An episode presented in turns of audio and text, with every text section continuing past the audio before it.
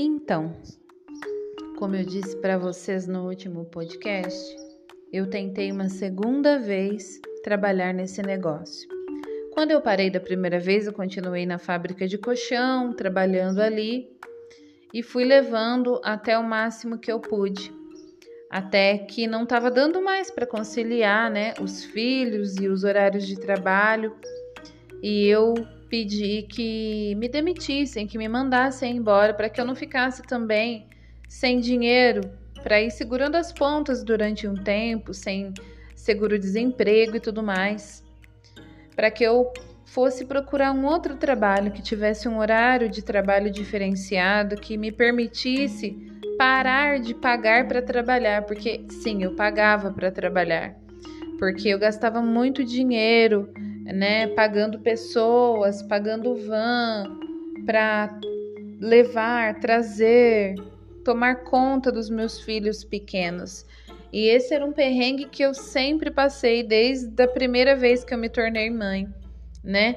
É, desde a primeira vez que eu me tornei mãe é, e comecei a trabalhar, a luta era essa: conciliar trabalho, maternidade conciliar horário de escola, de creche com horário de trabalho, é, ter quem me auxiliasse com as crianças nos intervalos entre sair do trabalho, chegar em casa ou ter que fazer hora extra. Então era sempre um perrengue sem fim. Tanto quando eu estava solteira, né, como mãe solteira, quanto depois, quando eu entrei para o meu segundo relacionamento, a luta era a mesma porque ele também trabalhava, ele também às vezes não conseguia me auxiliar e era uma verdadeira batalha, perrengão para conseguir trabalhar. E eu cheguei no limite na fábrica de colchão, né? E saí de lá. Eu estava trabalhando lá já pela segunda vez, lá tinha sido meu primeiro emprego. Eu fui a costureira mais nova que eles contrataram, né? Eu entrei lá com 19 anos, eu tinha acabado de completar 19 anos. E aí consegui trabalho lá e depois fiquei um ano e meio, saí dali uns dois anos, três anos mais ou menos, eu voltei, fiquei mais três anos e depois parei. E Nessa segunda vez, eu estava querendo comprar mesmo. Eu sabia que os produtos eram sensacionais e a base que eu tinha aprendido a usar, alguns produtos que eu tinha aprendido a usar e que eu sentia muita falta e que às vezes eu comprava, né, mais baratinho e tal, mas não era a mesma coisa. Então, eu acabei encontrando essa consultora para comprar a princípio dela. E aí ela era também uma girl boss, né? Era uma mulher ali que tinha feito faculdade, mas acabou não trabalhando com o que estudou, e aí casou, se tornou mãe e ficou só trabalhando em casa, né? Virou do lar e o marido só que saía para trabalhar, mas ela era muito infeliz com aquilo, queria trabalhar, queria ter o dinheiro dela, queria ter satisfação profissional. E queria também um trabalho que fosse gratificante para ela, que ela gostasse de realizar. E ela encontrou Mary Kay e ela se tornou consultora, uma mega consultora, aliás, uma mulher incrível.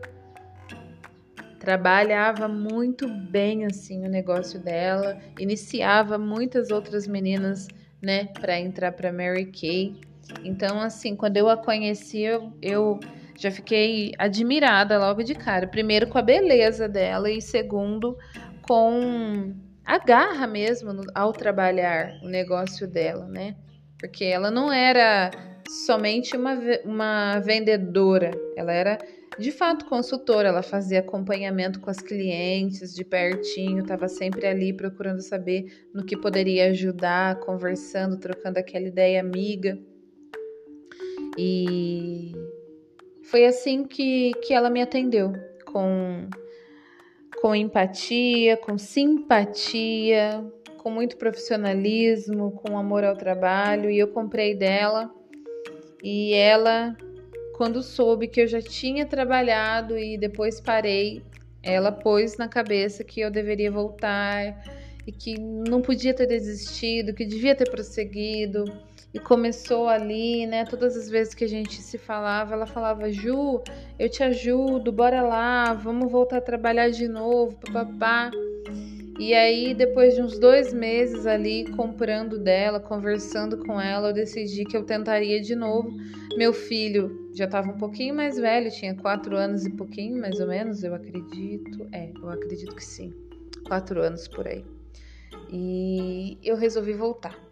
Aí fui lá, fiz o meu investimento inicial, fiz o meu cadastro, chegou, chegou os meus produtos, aquela maravilha, aquela empolgação, aquela, aquele frio na barriga.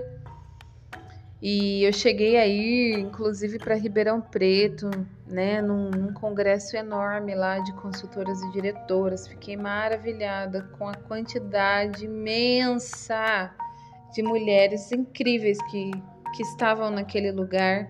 Não só mulheres, né, mas também maridos, né, apoiando ali as mulheres e tudo mais. Foi incrível, foi sensacional. Todavia, uh, eu acabei uh, na ânsia, na angústia de conseguir ter produtos, ter pronta entrega, vender mais, eu acabei me afobando demais e metendo os pés pelas mãos. E tive algumas atitudes que não condiziam né, com o sistema de trabalho.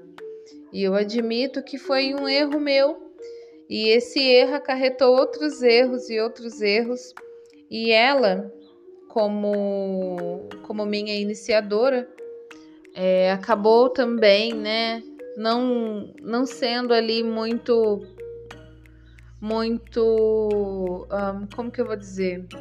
Também acabou cometendo alguns erros é, de fazer alguns acordos entre nós duas que estavam completamente fora ali do, do esquema de trabalho. E isso acabou que causando um rompimento, nós rompemos, ela também foi morar em outra cidade, aí a gente se via menos. Acabei inclusive ficando meio endividada com algumas consultoras que tinham me auxiliado, e isso me deixava muito chateada, porque eu só ia ficar tranquila a hora que eu conseguisse, né, retribuir a ajuda, ficar kits, né, com com as pessoas que me ajudaram e tudo mais as coisas foram se misturando. Eu tinha jurado para mim mesma que não trabalharia mais com limpeza nem com faxina, mas acabei indo trabalhar com limpeza e com faxina exatamente para minha iniciadora. As coisas ficaram muito bagunçadas por erro meu e por erro dela.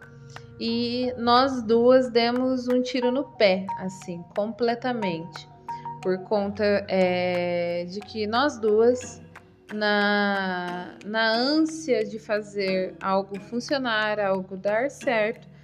E isso vale para qualquer ser humano, assim. É, quando a gente fica muito afobado, com muita pressa, com muita angústia de fazer, de viver, de conseguir, de conquistar algumas coisas, e a gente deixa a ansiedade e a angústia tomar conta da gente, a gente mete os pés pelas mãos e toma decisões é, erradas, decisões sem nenhuma assertividade e as coisas dão errado. E aí eu vivi isso. Pela segunda vez eu estava dando um tempo nesse meu projeto que eu tinha colocado na gaveta, aí eu arranquei da gaveta, mas aí eu deixei a angústia e a pressa e, e e aquele afobamento todo me dominar e eu meti os pés pelas mãos. E de novo fui obrigada a colocar na gaveta por conta de que eu tinha condições é, físicas de ir, levar os produtos, fazer sessão, papapá, papapá, papapá, tinha. Mas o meu emocional, o meu emocional ficou muito, muito, muito abalado e eu precisei de um tempo, um tempo é, sem pensar nesse sonho, nesse projeto. É, um tempo, um tempo não, né? Tempo é demais, né, gente? Um tempo, sem o R, um tempo para para digerir tudo que tinha acontecido, para aprender a minha lição, para colocar o pé no chão de novo, para rever todas aquelas decisões erradas que eu tinha tomado e colocar a cabeça no lugar. Ponderar, sabe? Colocar na balança. E nesse meio tempo, por ter me tornado faxina, faxineira dela, eu me tornei também faxineira da diretora, né, dela, que também era minha diretora. Então as coisas ficaram muito confusas. Aí eu precisei largar tudo. Eu queria trabalhar só o meu negócio de beleza. E aí eu parei com a faxina, parei com ela, parei com a outra e fui parando. Não era mesmo o que eu queria, não era para eu ter retornado a isso, porque lá atrás, tempos antes, eu já tinha me decidido que esse tipo de trabalho não seria mais para mim. Mas a angústia, a pressa, o querer dar um jeitinho, o querer que funcione, a qualquer custo me levou a fazer coisas que eu já tinha definido que eu não faria mais na minha vida. E quantas vezes a gente faz isso, né? Não só em relação ao trabalho, mas em relação à vida, nossas relações pessoais, né? É, familiares, profissionais, na nossa comunidade, né? No local onde a gente vive. Quantas vezes a gente acaba se perdendo por não ponderar bem antes, né? E isso aconteceu comigo pela segunda vez. Pela segunda vez isso aconteceu comigo. E foi frustrante, foi muito triste. A primeira vez, quando eu decidi que eu ia colocar esse sonho na gaveta, eu chorei muito porque eu fiquei triste, eu fiquei triste. Parecia que eu estava abandonando um dos meus filhos, assim. Foi pesado para mim, muito pesado porque era realmente um sonho que nasceu no meu peito, no meu coração e que foi muito forte, muito intenso e eu estava colocando aquilo na gaveta. A segunda vez foi igualmente terrível, só que um pouquinho pior, porque a segunda vez ainda tinha um, um agravante, que foi a minha falta de expertise, a minha falta de paciência a minha falta de responsabilidade, é, a minha falta de paciência e a falta de responsabilidade foi um tremendaço tiro no pé. Um baita, mas baita tiro no pé, juro. E é algo assim que eu fico brava quando eu começo a lembrar, porque eu fico, meu Deus, como é que é que eu fui entrar nessa, assim? Às vezes a gente fica pasmos, né? Com a gente mesmo, quando a gente para para ponderar, para pensar, para rever caminhos feitos, né? Mas o legal disso é que os caminhos que foram feitos de maneira errada, eles ficam marcados, né? E nós sabemos depois que esse caminho ou aquele caminho ou aquele outro caminho não vão dar certo. Não vai ser bom, não vai funcionar. E aí a gente zarpa fora desse caminho. A gente procura novos caminhos, caminhos mais assertivos. E é isso. A vida é uma evolução. Precisa ser uma evolução é, e uma evolução para melhor, né, gente? Para melhor, sempre para melhor. É, nunca para pior, mas para melhor. E a minha casa, nessa altura do campeonato, eu já morava na minha casa que eu consegui pela CDHU, prestação de casa para pagar, muro para fazer, crianças e tudo mais. E tantas coisas aconteceram também na vida pessoal e era um turbilhão de coisas, de pensamentos, de emoções, tudo ao mesmo tempo, sabe? E aquele sonho gritando, aquele sonho gritando, aquele sonho gritando, sabe? Me viva, me viva, me viva. E e quando alguma coisa é muito forte, né? Quando um sonho é muito forte, pode passar a quantidade de anos que for, que que ele não vai morrer. Ele não vai morrer porque ele é real, ele é verdadeiro, ele é algo que que pulsa forte no coração da pessoa e que não tem jeito, a pessoa pode até fugir. Eu fugi, mas você acaba chegando num ponto que ou você se rende àquilo ou aquilo te consome.